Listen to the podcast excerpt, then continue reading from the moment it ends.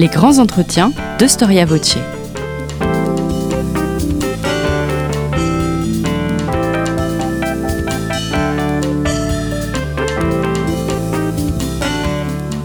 On retrouve Étienne Gros. Chers auditeurs, bonjour, bienvenue sur Storia Voce, le podcast du magazine Histoire et Civilisation. Notre émission est consacrée aujourd'hui à Charles III. Pas le roi carolingien Charles le Simple, roi en 993, mais l'actuel roi d'Angleterre. Et pour être plus précis, roi du Royaume-Uni, de Grande-Bretagne et d'Irlande du Nord. Nous ne sommes pas nécessairement habitués à parler de lui ainsi. On pense plutôt à celui qui fut longtemps prince de Galles, mari de Lady ou encore père de William et Harry. Quelle fut la vie, l'influence et les combats jusqu'à son, accession récente au trône d'Angleterre? De celui qui, jusqu'ici, était plutôt vu comme fils d'eux, époux d'eux ou père d'eux. Pour répondre à ces questions, je suis donc ravi d'accueillir Philippe Kyle. Philippe Kyle, bonjour. Bonjour. Alors, Philippe Kyle, vous êtes diplômé en droit français et anglais à l'université d'Exeter. Vous êtes né de parents britanniques immigrés en France. Euh, vous êtes communicant. Euh, pendant près de trois ans, vous avez été en charge des relations presse de la Fondation du Prince Charles, The Prince Trust, vous avez également travaillé à la BBC, vous avez dirigé le service communication de la chaîne d'information internationale Euronews, et nous vous recevons aujourd'hui pour votre première biographie, Charles III, aux éditions Perrin. Alors, Philippe Kyle, pourquoi avoir écrit cette biographie? C'est une bonne question. Euh, je l'ai écrite parce que, euh, alors vous l'avez souligné, merci. Euh, j'ai une double culture, je suis français et britannique. Et euh, à ce titre, je parle parfaitement euh, français et anglais, donc j'ai grandi dans une famille où on parlait les deux langues dès, dès ma plus tendre enfance. Et donc, euh, j'ai toujours beaucoup lu, beaucoup. Je me suis toujours beaucoup documenté depuis. J'étais un enfant un peu bizarre hein, qui s'intéressait énormément à la monarchie, à l'histoire, etc. Et voilà, donc je me suis toujours passionné pour la famille Windsor en particulier et son mmh. histoire. Et euh, au cours des années, donc, euh, je, je, je, me suis beaucoup documenté et comme vous l'avez souligné dans, ma biographie, j'ai travaillé trois ans pour la fondation euh, de celui qui était alors le prince Charles, qui s'appelle The Princess Trust. J'y ai travaillé pendant environ trois ans au service presse et à ce titre, euh, j'étais pas du tout son collaborateur, collaborateur direct, mais j'ai pu le côtoyer lors d'événements que qu'on organisait pour sa fondation, etc. Mm. J'ai pu l'observer un peu de loin et le personnage m'a intrigué et j'ai pu en apprendre surtout beaucoup plus sur ses combats. Mm. Euh, et en revenant en France il y a quelques années, je me suis rendu compte finalement que les Français en savaient assez peu euh, de ce prince, celui qui était prince. Euh, ils en savaient beaucoup sur sa vie privée, euh, sur ses, les difficultés de son mariage avec Diana, euh, sa, sa, liaison puis sa relation, son mariage avec Camilla, euh, mais peu sur ses engagements publics. Alors, euh, l'occasion s'est présentée. Je remercie d'ailleurs les éditions de Perrin de leur confiance, puisque ils m'ont permis de, d'écrire euh, cette biographie. Voilà pour la petite histoire. Merci beaucoup. Euh, alors, quelles furent les sources que vous avez utilisées en dehors de, votre participation au Princess Trust, mais par d'autres, car quel autre moyen avait pu vous documenter? La grande difficulté quand on a écrit quelque chose sur, sur un personnage comme ça du 20e, 21e siècle, je pense que d'autres sans doute s'en sont rendus compte, c'est qu'il y a énormément de sources, il y a pléthore mmh. de sources la presse, euh, d'autres biographies officielles ou pas, euh, des personnages encore vivants qu'on peut interroger, etc. Et toute la difficulté a, été de sélectionner euh, euh, ces sources et aussi de, de, de les, les, croiser aussi, parce que mmh. dans la presse britannique, on sait parfois qu'il y a des choses qui sont pas toujours euh, vraies. Vrai, bien sûr. Donc, mmh. donc ça a été un énorme travail pour ma première biographie. Je pense que j'ai passé énormément de temps à, à, éplucher toutes ces sources primaires, secondaires, etc. Et j'ai euh, voilà, vous, voyez quand vous achetez mon livre, il y a 100 pages de, de, de notes de bas de page. Euh, donc j'ai, mmh. euh, voilà, j'ai toute la difficulté a été justement de faire le tri. Mais c'était un, c'était un travail hyper intéressant et, et je le referai volontiers. Mmh. Alors, on va commencer peut-être avec la, la jeunesse de Charles III, du prince Galles, de prince de Galles. Comment élève-t-on justement un futur roi d'Angleterre au milieu du XXe siècle? C'est très intéressant parce que Charles, euh, il faut bien se rendre compte qu'il est devenu le prince héritier à seulement 3 ans. La reine Elisabeth II avait 25 ans quand son père est décédé et quand elle est montée sur le trône. Euh, et donc, du coup, euh, c'est un des premiers membres de la famille royale qui, dès pratiquement sa, dès sa naissance d'ailleurs, parce que je le raconte sa naissance dans, dans le livre, euh, a fait l'objet de toutes les attentions médiatiques. Et, et dès trois ans, euh, il était l'héritier direct et, au trône, et du coup, euh, son, ce, ses premiers pas à l'école, par exemple, euh, ont été très scruté. Euh, je pense que c'était, je le raconte dans mon livre, je pense dans les premiers 80 ou 88 jours de son, de son entrée à, à l'école, euh, il y a eu 68 jours euh, de, de, de, couverture presse d'un enfant qui va à l'école. Euh, donc ce n'est pas, c'est long et ce n'est mmh. pas chose aisée euh, pour euh, pour n'importe quel enfant de, mmh. de, de, de, se construire euh, dans dans dans cet environnement médiatique. Donc vraiment Charles, c'est vraiment le le, il y a un peu le reflet d'une époque euh, euh, où la montée en puissance de la télévision, la montée en puissance des médias, et, et, et avec ça, l'intrusion de plus en plus grande euh, des médias euh, dans la vie de la famille royale. Donc je pense que c'est ça qui a vraiment marqué euh, cette enfance. Peut-être on peut peut-être en parler, peut-être ça a marqué aussi son caractère, ses, ses combats, euh, et, et, qui, qui façonne aujourd'hui, encore aujourd'hui, l'homme qu'il est et le, le règne euh, qui tente aujourd'hui mmh. oui, voilà, qui commence. A-t-il eu une enfance heureuse? C'est une bonne question parce qu'on a souvent parlé de, de, de la distance euh, qu'avaient ses parents avec, euh, avec leurs enfants. Euh, mais euh, ce qu'il faut savoir, c'est bon, premièrement, euh, je pense qu'on regarde ça sous le prisme du 21e siècle, des relations que les parents ont avec les enfants aujourd'hui. Euh, il faut bien se rappeler que nous sommes euh, fin des années 40, début des années 50. Euh, lorsqu'il est un petit enfant, nous sommes dans des milieux aristocratiques britanniques où les parents, de toute façon, ne s'occupent pas toujours de leurs enfants et les confient mmh. à des nannies, ce qui était le cas pour Charles et sa sœur Anne. Mmh. donc il y a ça pour autant, la reine était présente. Hein, je pense, elle en particulier. Euh, il y avait un, il y avait un, euh, un, comment dire, il y avait un, un ordre du jour presque millimétré. Euh, L'agenda de la reine était millimétré pour que le matin, elle, elle euh, puisse jouer un peu avec lui une demi-heure. Pour qu'elle puisse soir, voir ses enfants voilà, enfin, et le soir, à des moments de la journée donnés. Tout à fait. Ouais. Et elle leur donnait le bain, etc. Donc il y avait, il y avait une présence maternelle. Même si cette reine a été appelée à monter sur le trône à l'âge de 25 ans quand Charles n'avait que 3 ans. Mm. Donc effectivement, euh, euh, je pense qu'il n'a sans doute du mal à se souvenir d'un temps où sa mère n'était pas reine. Mmh. Euh, donc, donc, elle a dû jongler c'est son rôle de mère avec celui de, de, de chef d'État, de souveraine.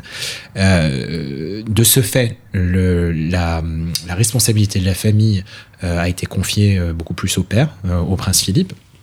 Et euh, on a souvent parlé justement de euh, des relations difficiles, conflictuelles, euh, même entre Charles et le, Philippe de Luc d'Édimbourg. Je, beaucoup des amis du prince Philippe ont été prompts à souligner que le prince Philippe euh, aimait euh, profondément son fils et qu'il était dur avec lui parce que justement il l'aimait et qu'il il savait la tâche euh, qu'il qui lui incombrait à l'avenir et qu'il fallait que il fallait le former exactement mm. donc ça a été les relations avec les parents du coup étaient on va dire un peu ambivalentes un peu pas toujours faciles euh, mais il faut les replacer dans le contexte des années 50. Et après, il y avait des gens autour de lui, euh, des membres de la famille, euh, comme la reine mère, par exemple, la reine Elisabeth, sa grand-mère de, de, George VI, sa grand-mère. Qu'il affectionnait particulièrement et qu'il a et qui lui donnait, cette reine lui donnait beaucoup d'affection. Euh, et donc, il a eu un lien très fort avec elle. Euh, elle l'a éveillé aux arts, à la musique, euh, à la spiritualité. donc, ils ont eu un lien très fort jusqu'à la mort de cette reine Elisabeth en 2002. Mmh. un autre personnage clé de la famille était Lord Mountbatten. Mmh. Alors justement, euh, parlons de, Lord Mountbatten. Euh, alors qui est-il pour lui et euh, jusque justement en 1977, voilà, qui est Lord Mountbatten pour pour Charles? Lord Mountbatten, déjà c'est son grand oncle, euh, c'est l'oncle du, prince Philippe. et mais il a, c'est une figure paternel. Enfin, c'était un peu son grand-père honoraire. Et il a, surtout, on voit l'influence de la reine-mère dans sa, petite enfance et on voit l'influence de, de Lord Mountbatten lorsqu'il était adolescent et au début de sa vie d'adulte. Il avait un véritable rôle de mentor pour Charles, à la fois dans euh, sa vie personnelle, mais aussi sur la vie publique euh, qu'il a, souhaité euh, construire. Hmm. Alors, que se passe-t-il justement pour lui Quelle est l'importance de la disparition de Lord Mountbatten justement pour, pour Charles? Alors, Lord Mountbatten a été assassiné en 1979 euh, en Irlande euh, par euh, une branche de, de l'IRA et ça a été un cataclysme dans la vie de Charles puisque c'était son mentor, son conseiller, son, une des personnes qu'il aimait le plus au monde. Et ça a été très très difficile. Et il a il a dû après ce se raccrocher à d'autres mentors. Il avait un autre mentor qu'il a rencontré dans les années 70, c'est le penseur euh, Lawrence von der Post, en particulier, qui, qui, a, qui a façonné beaucoup sa pensée. Et cette pensée a aussi façonné euh, ses combats. Euh, on va peut-être en parler tout à l'heure sur mm. l'environnement en particulier. mais je pense que cette disparition en 1979 euh, est intéressant à souligner parce qu'elle intervient juste avant le, le, la rencontre avec les enfin, ils s'étaient déjà rencontrés, mais, mais la vraie rencontre, la, la, romance, on va dire, mm. avec euh, Lady Di, et je pense qu'elle est à placer dans ce contexte euh, également. Mm. Alors justement, comment se rencontrent-ils Lady Di et Charles, qui n'est pas encore Lady Di par ailleurs Alors, euh, la première fois qu'ils se rencontrent, c'est lorsque, en fait, Charles euh, a entretenu une relation en fait avec sa, sa sœur, euh, Lady mm. Sarah Spencer, euh, et ils se rencontrent donc euh, la première fois par l'entremise de sa sœur. Euh, Lady Di à l'époque était encore très jeune, je pense qu'elle avait 16 ans lorsqu'ils se mm. sont rencontrés, donc je pense qu'il l'a à peine remarqué et il était plus intéressé par sa sœur. Mais ils se sont revus parce qu'ils évoluaient dans des cercles euh, similaires, ils avaient des amis communs. Euh, je veux dire, la famille Spencer est une famille aristocratique euh, euh très grande, très importante, euh, qui a, qui, a, souvent été proche de la famille royale, qui a souvent travaillé au service de la famille royale. Le propre père de, de Lady Di était l'écuyer de la reine Elisabeth II. Mm. donc, donc c'est une famille qui était très proche de la famille royale. Mais le début, on va dire, de, de cette romance, c'est pour ça que j'y faisais référence tout à l'heure en parlant de Lord Mountbatten, elle s'est passée, je pense, en juin 1980 lors d'un barbecue chez, chez, des, chez, un ami commun. Euh, et euh, Lady Di, justement, euh, a été très prévenante et, et s'inquiétait de comment il se sentait après la mort quelques mois auparavant de, de Lord Mountbatten. Donc on situe ça, le début de, de, de, la romance, si, si vous voulez, à 1980, ouais, juin, juin 1980. Hum. Et est-ce qu'il est-ce qu'ils sont amoureux quand ils se marient? Est-ce qu'il est amoureux quand il se marie? Est-ce qu'on peut savoir ça ou est-ce que voilà, c'est toujours compliqué mais Alors euh, il, ne se serait vu que 13 fois entre, mm. euh, entre ce, ce, ce, barbecue et, euh, et, le mariage qui a lieu pas. En, fin juillet 1981, donc mm. juste un an après. Euh, c'est une bonne, c'est une bonne question. Est-ce qu'ils étaient amoureux? Et d'ailleurs, c'est une question qui a été posée lors de l'interview de leur fiançailles. Euh, et on a, enfin, il y a une réponse extraordinaire. Oui, il y a une réponse extraordinaire, mais je pense qu'elle a été mal comprise. Euh, c'est ce que je dis dans mon livre, c'est que Diana répond du tac au tac. Elle avait 19 ans. bien sûr, bien sûr, bien entendu. et Charles répond quoi que puisse signifier amoureux. Uh, whatever love means, mm. and love means. Um, et euh, c'est intéressant parce que mm, bien des années plus tard, on, les journalistes sont revenus sur cette phrase en disant, euh, voilà, dès, dès, le début, on voyait qu'il n'était pas amoureux, etc. Moi, je ne pense pas. Je pense qu'au contraire, euh, Charles est un homme très réfléchi, très sensible, et que euh, il a trouvé que la question était un peu banale, un peu triviale, et que qu'il a fait une pirouette comme il sait faire, comme il le fait souvent, mm. euh, afin de ne pas répondre vraiment à cette question. Pourquoi se marier aussi vite? Il y a plusieurs raisons, mais je pense que la raison principale euh, était sans doute, la, euh, malheureusement, la, constante de sa vie, la pression médiatique. Mm. Euh, il faut imaginer la pression sur Lady Di, justement. Au début, pendant les premières semaines de leur idylle, ils ont réussi à, à cacher son identité, mais dès l'automne 80, les tabloïds. ils la suivent partout. voilà, ils commencent à la suivre partout. Mm. Et c'est le prince Philippe qui, quelques mois plus tard, en début de l'année 1981, euh, lance presque comme un ultimatum à Charles euh, en lui disant euh, soit tu laisses cette fille partir parce que c'est c'est invivable ce qu'elle vit, soit tu l'épouses et il prend la décision de l'épouser mm. et il se les fiançailles ont lieu en février 1981. Mm. Alors je, je, passe sur les frasques, sur toutes les difficultés, mais en 1982, 92 pardon, donc quand même 12 ans plus tard, on a une, une biographie de Lady Di qui sort. Alors, euh, quel est l'impact de cette biographie euh, dans les médias?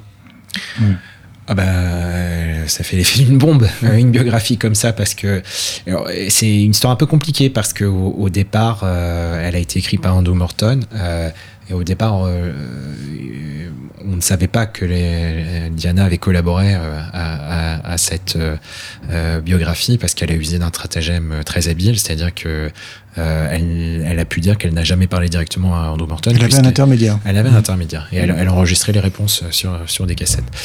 Mm. pour autant, ça assez vite su qu'effectivement elle avait, elle avait contribué. Et euh, disons qu'elle elle n'était pas dans la retenue, pour, pour dire les choses avec, avec euphémisme. Et, et, et, ça, mais c'est venu à un moment où de toute façon le mariage était euh, euh, cassé complètement. Et ça mhm. depuis plusieurs années. Mhm. Et donc il y, a séparation cette année-là, euh, qui est organisée hein, euh, de manière presque protocolaire aussi, avec des quand il, y a les, quand il y a les règles du jeu, les responsabilités royales qui continuent, etc. Donc c'est important pour la famille royale de d'organiser cette séparation. Oui, mais c'est presque euh, inédit. Donc je mm. pense que ça a été fait, euh, honnêtement, de mon point de vue, de façon assez maladroite, mm. parce que je pense que le, euh, beaucoup de questions constitutionnelles se sont posées. et John Major, quand il fait l'annonce à la fin de, de l'année 1992 devant la Chambre des communes, dit des choses incroyables, comme par exemple leurs positions constitutionnelles ne changeront pas et un jour euh, Diana il n'y a, aucune raison que Diana ne devienne pas reine enfin alors qu'ils étaient en train de se séparer. Mm. Euh, Après ils vont divorcer, donc là ça va devenir. Voilà, et, d'ailleurs ils, ne, parlaient pas de divorce à l'époque, ils voulaient mm. une séparation légale, puisque effectivement il y a toutes les questions de religion aussi, mm. euh, où Charles, en tant que croix aujourd'hui, est le défenseur de la foi anglicane, et donc il est c'était inconcevable à l'époque que le futur défenseur de la, foi anglicane euh, se, divorce. Mmh. Bien sûr. Pour continuer, on va parler un peu de, Camilla quand même. Euh, donc de quel milieu vient-elle? Est-ce qu'elle est, euh, toujours de ce même milieu aristocratique? Et pour un clin d'œil, qui est Alice Keppel? Voilà. Elle vient d'un milieu aristocratique, mais je dirais que c'est pas. Elle, est descendante des barons Ashcombe, ce ce n'est pas une famille aussi grande, aussi euh, qui a une place aussi importante, loin de là que par exemple la famille euh, Spencer. Euh, et ses parents étaient très simples dans leur façon d'éduquer leurs enfants. Donc elle a, elle a une enfance à la campagne, au sud de Londres, assez simple, dans une, maison, une maison très coquette, et elle, elle, ne manquait de rien. Mais elle ne vient pas d'un milieu classique, et d'ailleurs euh, lorsque Charles et Camilla se sont rencontrés au début des années 70, ils ont eu une euh, brève romance au, mhm. début des années 70. Euh, elle n'était pas considérée comme une épouse potentielle, éligible selon les, les, critères de, la famille royale. c'est ça. Mhm. pour autant, vous faites bien de, de citer Alice Keppel, qui était son arrière-grand-mère et qui euh, a été euh, l'une des euh, maîtresses d'Édouard VII, donc le trisaïeul de, de Charles, et, et, tout ce que l'on sait d'elle, de son apparence physique à, à, même les bijoux, ses mimiques, c'est mmh. voilà. Et, rappelle Camilla. Donc c'est c'est c'est assez incroyable. Et, et d'ailleurs c'était la maîtresse que l'on dit qui était presque la favorite de, ce roi Édouard VII, euh, qui, qui était beaucoup plus jeune que lui et qui est resté à ses côtés jusqu'à sa mort. Donc mm. euh, c'est en quelque sorte une belle histoire. Euh, je, passe sur les histoires de savoir quand Camilla est la maîtresse ou pas de Charles, etc. Mais il y a des débats infinis sur la Oui, oui, question. ouais. Euh, je voulais parler un peu de, des enfants de Charles, William et Harry, qui naissent au début des années 80. Mhm. Alors, quel père fut-il pour eux? Est-ce qu'il a été présent? C'est alors, il y a eu un beaucoup, il y a eu un débat là-dessus évidemment au Royaume-Uni d'ailleurs qui, qui continue aujourd'hui avec euh, euh, ce qu'on entend de, de Harry et de Meghan en particulier. Mhm. Mais euh, je pense qu'il y a eu aussi, euh, oui, il a été présent. Euh, évidemment, il avait des responsabilités euh, importantes déjà en tant que prince de Galles, euh, mais il a été un père présent euh, et beaucoup plus que les médias ont bien voulu le faire croire euh, dans les années 80 et les années 90. Parce que à l'époque, comme vous le savez, il y avait une bataille euh, médiatique entre Charles et Diana. juridique, euh, Et, et, Oui. et, et, euh, on a voulu faire passer Charles pour un père absent, euh, euh, égoïste, etc., alors que ce n'était pas du tout le cas. Pourquoi Diana a remporté la bataille médiatique sur ce sujet en particulier? C'est parce que Diana elle-même, de par son caractère, était beaucoup plus démonstrative,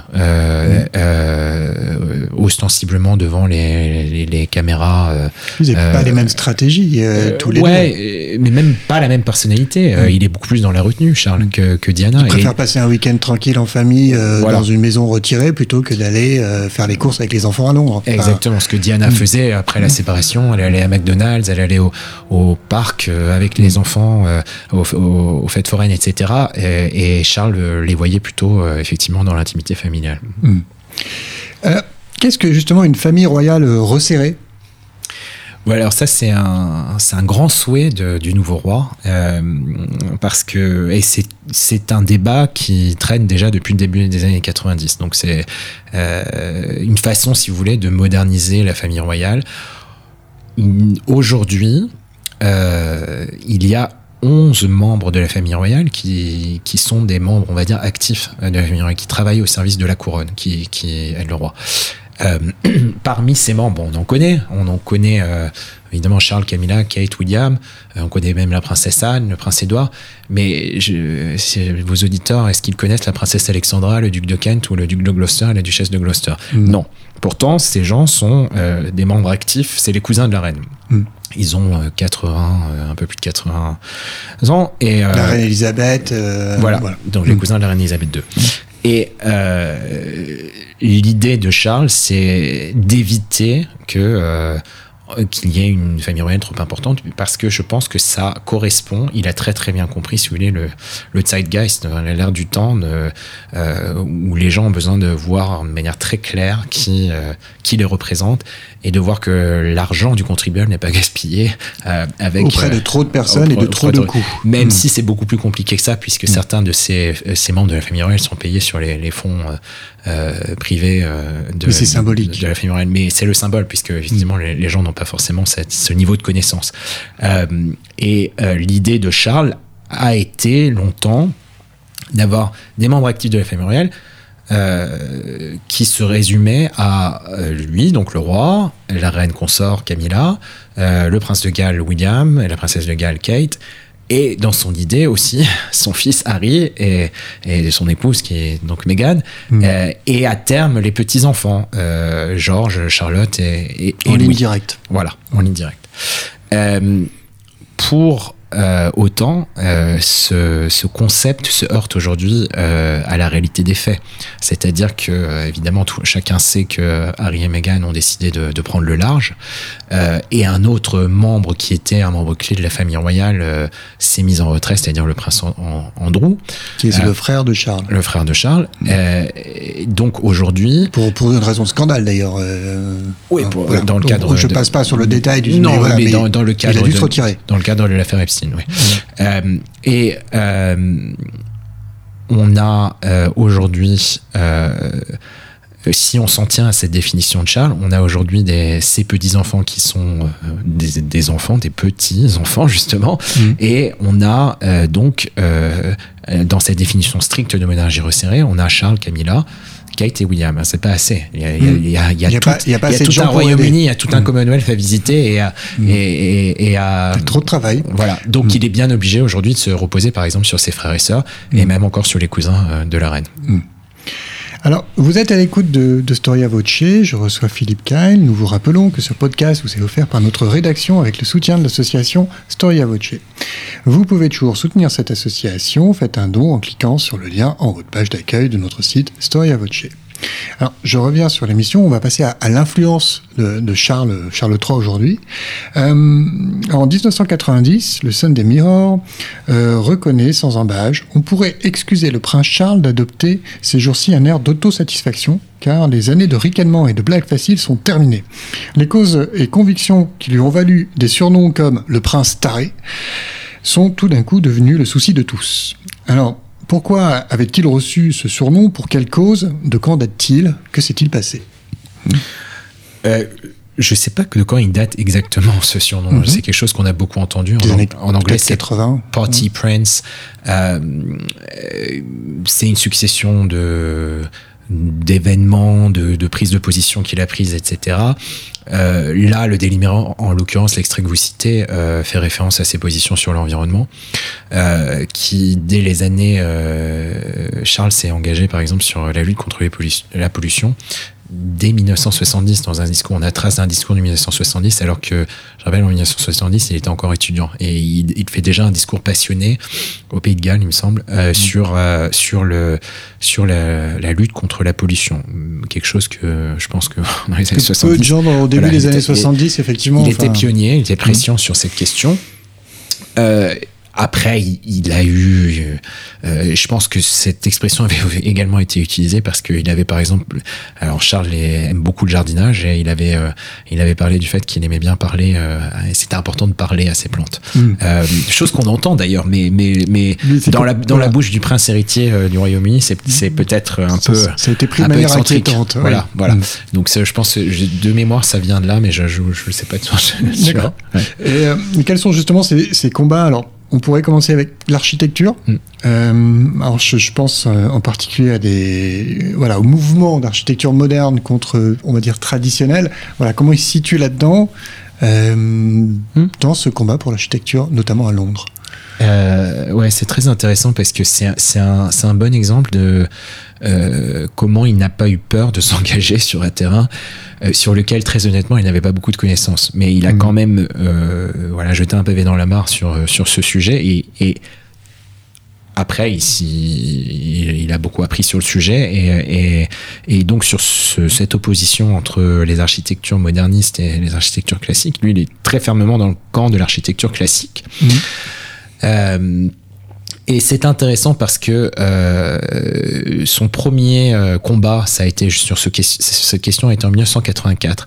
Il était invité à l'Institut royal d'architecture tout simplement à remettre une médaille à un architecte, Charles Correa, et, et a sans doute, on imagine, donner un discours mais je suppose que l'auditoire ce jour-là s'attendait à un discours un peu convenu. Enfin, voilà, voilà, voilà, bravo, merci, félicitations, au revoir. Mm. Euh, et au lieu de cela, euh, Charles en a profité pour euh, euh, critiquer un projet qui était celui de l'extension de la National Gallery. Pour ceux qui sont allés à Londres, vous savez que la National Gallery se situe à, euh, sur Trafalgar Square, donc c'est c'est une institution. Euh, oui, et puis c'est très visible. Euh, et Charles s'offusquait justement de, de, cette extension qu'il a qualifiée de monstrueux furoncle euh, sur le visage d'un ami élégant et bien aimé.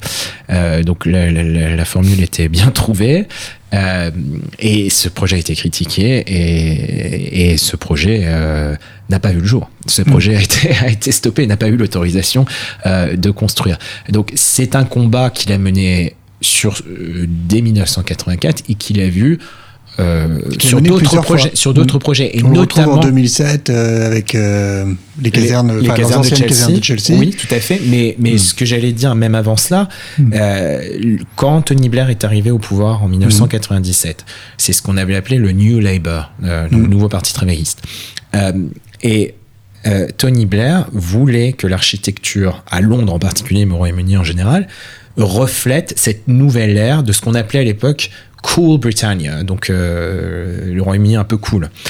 Euh, et donc, l'architecture, fatalement, allait être plus moderne, que, moderne. que, classique.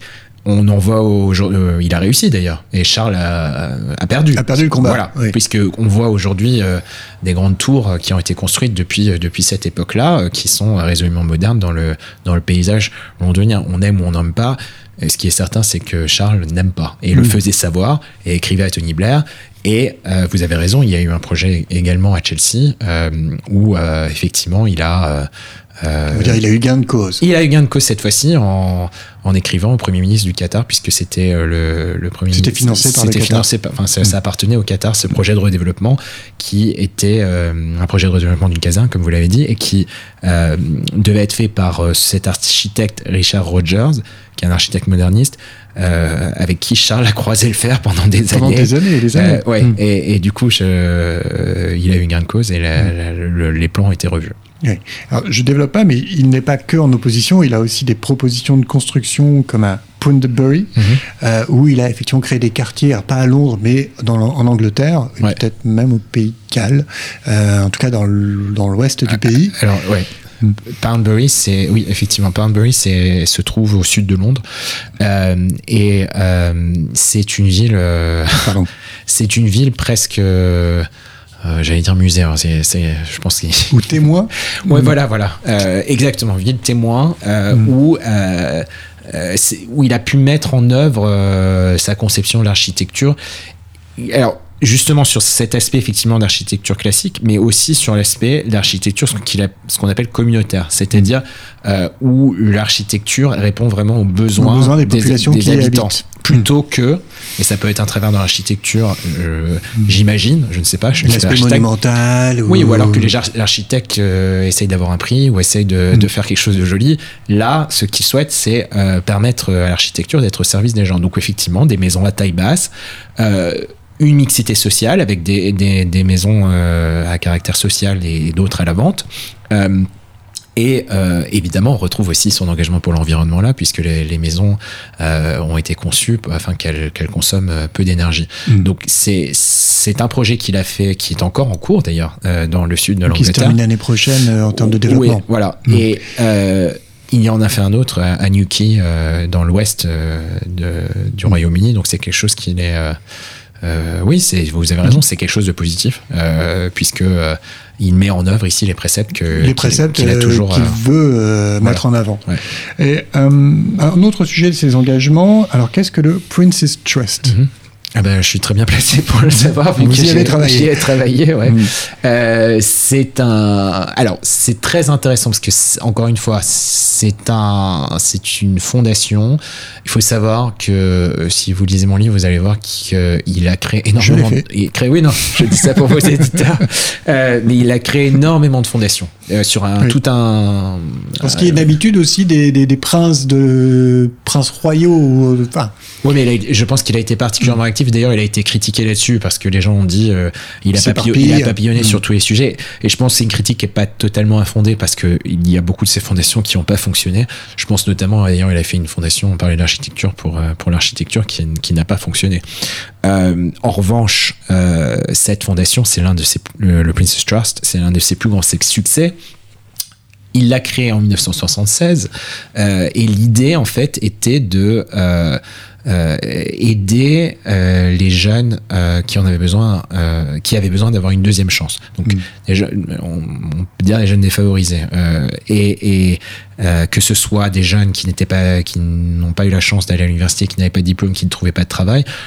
Faut replacer dans le contexte des années 70 où, où il y avait de grandes difficultés économiques dans le, au Royaume-Uni, beaucoup Ouais. de chômage, et euh, donc ces jeunes-là, mais aussi des jeunes peut-être qui étaient euh, passés euh, par la prison et qui avaient besoin de se réinsérer. Donc c'est vraiment une association, une fondation qui œuvre pour l'insertion et la réinsertion euh, des jeunes, euh, on va dire défavorisés. on parle aujourd'hui de près d'un million de jeunes. Plus d'un million de, jeunes ont été aidés par, euh, par cette fondation. Et, mais Voilà. pour la petite histoire, elle a été créée euh, avec euh, sa pension euh, lorsqu'il a quitté la marine. Il a, il a eu 7400 livres de mémoire euh, de, de pension. Euh, de, de, enfin, c'est une indemnité de fin de, je sais pas comment on dirait ça en Fin de français. carrière Ouais, militaire. voilà. Et, euh, et du coup, euh, il, a, il a investi cette, cette, cette indemnité dans la création du Princess Trust. Pourquoi aussi? C'est parce que lorsqu'il était dans la marine, il a vraiment été confronté à des jeunes, du coup, puisqu'il était jeune lui-même dans les années 70, de tous horizons sociaux. Ce qui lui a permis d'être sensibilisé en fait aux difficultés de jeunes, parce que juste à maintenant, on, on n'a pas, pas, vraiment parlé des écoles dans lesquelles il est allé, mais il est allé dans des écoles. Euh, euh dans des écoles très, très sélectives. Oui, enfin, dans des avec des enfants de milieux aristocratiques. Donc, ça ne veut pas dire qu'il s'y est forcément plus. Mais non, euh, absolument pas. Voilà. Mais, euh, et après, il a été à Cambridge, et à l'époque, mm. Cambridge, c'était quand même encore beaucoup de familles aristocratiques. Et euh, ensuite, effectivement, à la marine, c'était vraiment euh, le moment où il a découvert des, jeunes de, tous horizons.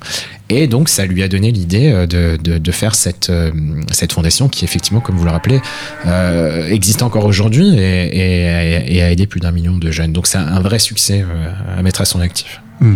Un autre sujet, il s'engage pour les médecines alternatives, j'aurais dire aux grandes dames du corps médical, en tout cas de certaines institutions anglaises. Est-ce que vous pouvez nous en dire quelques mots? En fait, c'était à peu près la même époque euh, du fameux discours sur, du furoncle monstrueux lorsqu'il mmh. s'est euh, adressé à, aux architectes. De la même manière, avec la même méthode, avec le même aplomb, avec la même audace, je dirais presque, euh, il s'est adressé au, au, à un parterre d'éminents médecins euh, pour leur dire qu'il fallait qu'ils considèrent d'autres méthodes que la, la médecine euh, conventionnelle, conventionnelle oui, mmh. et que et, mais cette pensée vient, je parlais tout à l'heure de Laurence van der Post, le, le penseur euh, qui a été son mentor, euh, qui, qui était lui-même, van der Post, un disciple de Carl Jung. Euh, et ça vient en fait de cette, euh, cette idée fondatrice, on va dire, de la pensée postienne, euh, qui est de que le, le, fort intérieur est relié à l'extérieur. Et donc, dans cette idée de médecine alternative, je pense qu'on voit là Charles qui essaye de penser euh, comment, par exemple, le, le, mental peut influer sur, euh, sur euh, la maladie. psychosomatique, on pourrait dire. Exactement. Encore aujourd'hui très controversé. Moi, je suis pas du tout médecin, mais je, je évidemment, c'est quelque chose qui est encore très controversé. Mais il a voulu jeter mm. une pierre dans la mare. Et, sur ce sujet, je, dirais qu'il a eu un peu moins de succès tout de même. Mm. alors, justement, il dit, c'est précisément parce que je ne suis pas le souverain, il n'a pas été, il a été prince de Galles pendant des dizaines et des dizaines d'années, euh, et donc je ne suis pas lié par la Constitution, je peux parler librement. Je pense qu'en tout cas, il a, il, a cette idée. Alors, quel rôle peut-il jouer aussi, en dehors de ses engagements, euh, sur la politique de son, euh, de son pays? Euh, Alors, je prends pour appui plutôt l'histoire de, des araignées noires que vous mentionnez dans votre livre. Mm. Alors, qu'est-ce qu'une araignée noire, déjà, pour commencer? Bah, C'est les médias qui ont, qui ont appelé ces notes euh, de, de, de l'araignée noire euh, Black Spider Memos euh, mm. en anglais. Euh, par, par, en fait, c'est en raison de son écriture. C'est alors, comme en tant que prince de Galles, euh, son secrétariat lui écrivait des lettres euh, dactylographiées et euh, il rajoutait une mention manuscrite à la fin à l'adresse de justement de politiques, de ministres, du gouvernement, des, des, leaders de l'opposition, etc. C'est des notes qu'il adresse au gouvernement. Voilà, dans une encre noire et dans une écriture il faut bien le dire, assez illisible. Donc, mmh. qui ressemblait à des araignées. C'est pour ça qu'on appelait ça les notes de, de, de l'araignée noire. Euh, donc, effectivement, Charles euh, euh, la citation que vous avez lue est, est, très évocatrice puisque effectivement il a conçu son rôle comme étant libre de, de pouvoir s'exprimer auprès de, des politiques. Et donc d'une certaine façon de critiquer ou en tout cas de, oui, de, de en tout cas de pouvoir dire ce qu'il pense d'une politique gouvernementale. Absolument. Alors, mm. Mais ce qui est très intéressant, et, et, ça je le souligne dans mon livre à travers plusieurs exemples, il n'a il est aujourd'hui, encore aujourd'hui, je suis incapable de dire si Charles est de droite ou de gauche. Il est mmh. inclassable politiquement. Tant il a, il a, il s'est engagé sur des combats différents, euh, qui pourraient traditionnellement être classés à gauche. Je pense par exemple à la mixité sociale euh, mmh. et euh, voilà donner une deuxième chance aux jeunes, etc. On peut peut-être classer ça plutôt à gauche. Et il s'est engagé pour la ruralité sur des, un sujet, par exemple, sur la chasse à cours, qui n'est pas franchement un sujet que l'on classerait à gauche. Non. Donc, euh, donc, on- donc c'est très intéressant parce qu'on voit qu'il s'intéresse à des sujets, mais pas d'une manière partisane. Mm. Euh, et dans ces, ces notes de l'araignée noire, c'est- c'est c'est très intéressant parce qu'elles ont été révélées par le Guardian euh, après des années, dix ans, il me semble, de, de, Procès. de procès, puisqu'au Royaume-Uni, il existe ce qu'on appelle euh, une loi sur la liberté de l'information qui permet aux médias d'avoir accès à des documents publics, officiels, euh, qui sont d'intérêt public. Euh, et euh, le gouvernement n'a pas voulu, britannique n'a pas voulu le, Les divulguer. les divulguer, mais finalement le- la justice britannique a donné raison au Guardian et elles ont été publiées au, dé- au début des années 2010. Euh, et euh, elles ont euh, révélé pas grand chose de mon point de vue. Euh, Rien de grave, en rien de grave. Mm. Et d'ailleurs, le Guardian lui-même l'a demi-mot reconnu en disant on n'a pas bien compris pourquoi le, le gouvernement a dépensé, il me semble, près de 400 000 livres de, de Mm. frais de justice euh, sur euh, cette bataille, puisque on le voit écrire euh, à Tony Blair et à ses ministres euh, sur des sujets franchement assez confidentiels, par exemple comme euh, il s'exprime pour l'abattage des blaireaux afin de préserver euh, la santé des bovins. Euh, C'est dans le cadre de la vache folle. Oui, ou oui, a oui, des choses enfin, comme je- ça. je- il, aborde tous les sujets. Ouais. Et c'est très varié. Et même euh, un sujet militaire, il, il, il, a écrit à Tony Blair en lui disant euh, euh, les hélicoptères Lynx, ça ne va pas en Irak, c'est pas, ils sont pas adaptés au climat, etc. Et d'ailleurs, Tony Blair l'a écouté et a, a procédé à des changements. Mm. Mais là, on voit encore une fois, il n'y a, n'a pas d'intérêt personnel, il n'a pas d'intérêt partisan. Il, a un rôle, de- il a, dans l'armée, lui-même a été dans l'armée, etc. Il a écouté, il a écouté euh, ce qu'on lui a dit, ce que les Britanniques lui ont dit, ce que les, forces de l'armée peut-être lui ont dit, je ne sais pas.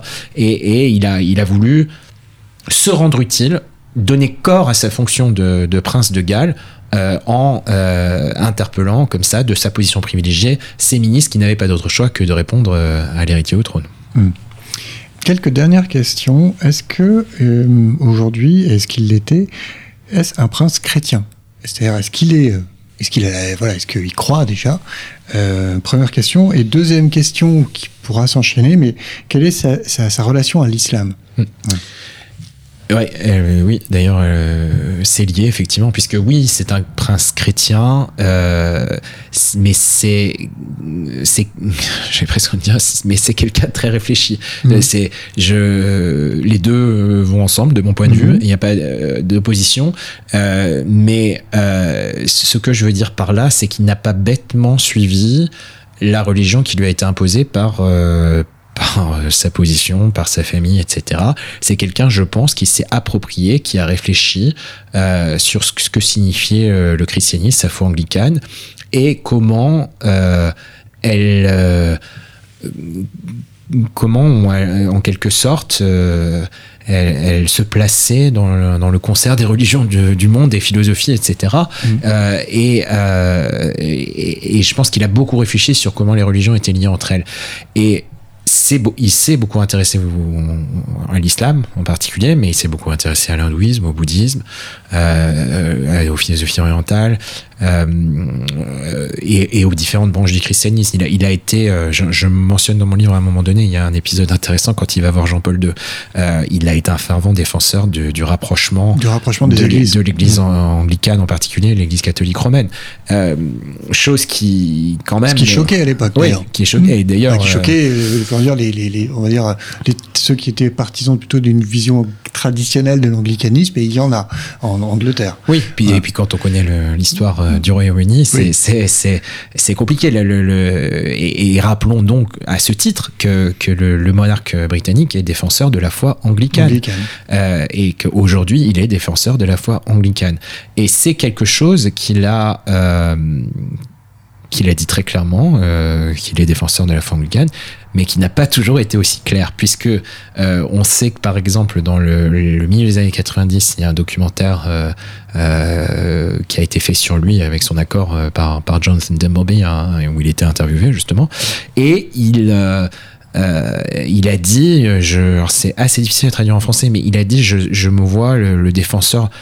Euh, la manière dont je traduis en français, c'est de, de la foi avec un petit F euh, euh, ou le de Quelle qu'elle soit. voilà quelle qu'elle soit. Mais c'est en anglais c'est defender euh, of faith et pas of the faith. Mm. Euh, donc the faith avec un grand F qui est évidemment euh, dans l'esprit des anglicans la foi La foi anglicane. ouais. Euh, et il a voulu par ça, euh, je trouve que c'était assez habile, mais ça a été mal reçu. euh, Mais il a voulu par ça dire que euh, reconnaître ce qu'est la réalité aujourd'hui au Royaume-Uni. Le Royaume-Uni est un pays euh, multiculturel avec plusieurs religions. Euh, Et, et c'est un moyen, c'est son rôle en tant que souverain d'unir euh, toutes ces, ces ces composantes sujets. euh, de, de tous ces sujets. On parle de sujets encore. Hein, Oui.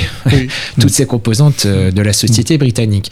Euh, pour autant, et c'est là qu'on voit toute la tension qu'il y a entre Mhm. moderniser la monarchie et le respect des traditions, puisque ce sont, euh, c'est un équilibre permanent à trouver. Mhm. Et mm, le titre de défenseur de la foi, c'est euh, un serment qui est fait lors du couronnement qui aura lieu euh, le 6 mai prochain. C'est un euh, c'est presque quelque chose de non négociable et c'est- un pilier indispensable sur lequel repose euh, la monarchie britannique. Donc les années, euh, alors qu'il approchait euh, du couronnement, euh, de, pardon, alors qu'il approchait de, de, de son avènement, de, euh, Charles euh, Il n'est pas re- encore couronné. voilà, Voilà. c'est pour ça. Pour il a remis les pendules à l'heure et, et a dit qu'effectivement, il serait le défenseur de la foi anglicane, se pliant ainsi à la tradition euh, de la monarchie britannique. Dernière question.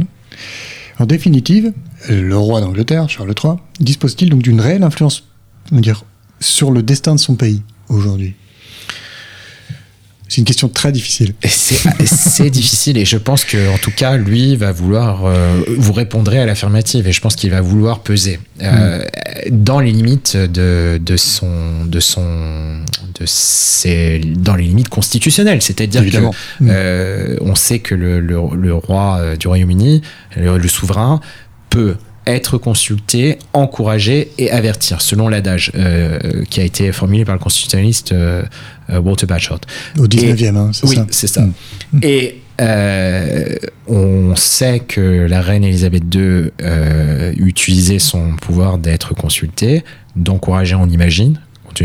Mais on imagine un peu moins avertir. En revanche, je pense que Charles Il se privera pas. se privera pas, Mm. notamment, euh, comme on le sait, durant la, la réunion hebdomadaire qu'il a avec le Premier ministre euh, britannique, qui, a, qui est dans- en quelque sorte un nouveau privilège qui lui permet de parler directement, une fois par semaine, euh, d'une demi-heure à une heure, avec ce, ce Premier ministre qui vient lui parler. Et ces, ces réunions sont à huis clos, donc du coup, il, il pourra dire ce qu'il veut, il pourra avoir une influence. Après, libre au Premier ministre du jour de, de l'écouter ou pas. C'est une autre histoire. Eh bien, merci beaucoup, Philippe Kyle, d'avoir répondu à nos questions. Je, je rappelle, donc, vous êtes donc, diplômé en droit français et anglais à l'université d'Exeter. Vous êtes communicant, vous avez notamment travaillé à la Prince Trust. Euh, vous avez aussi travaillé à la BBC. Nous vous recevions pour votre première biographie, Charles III, aux éditions Perrin. Il me reste euh, à vous remercier, chers auditeurs, pour votre fidélité et à bientôt pour un nouveau numéro de nos grands entretiens. Je vous souhaite une excellente semaine.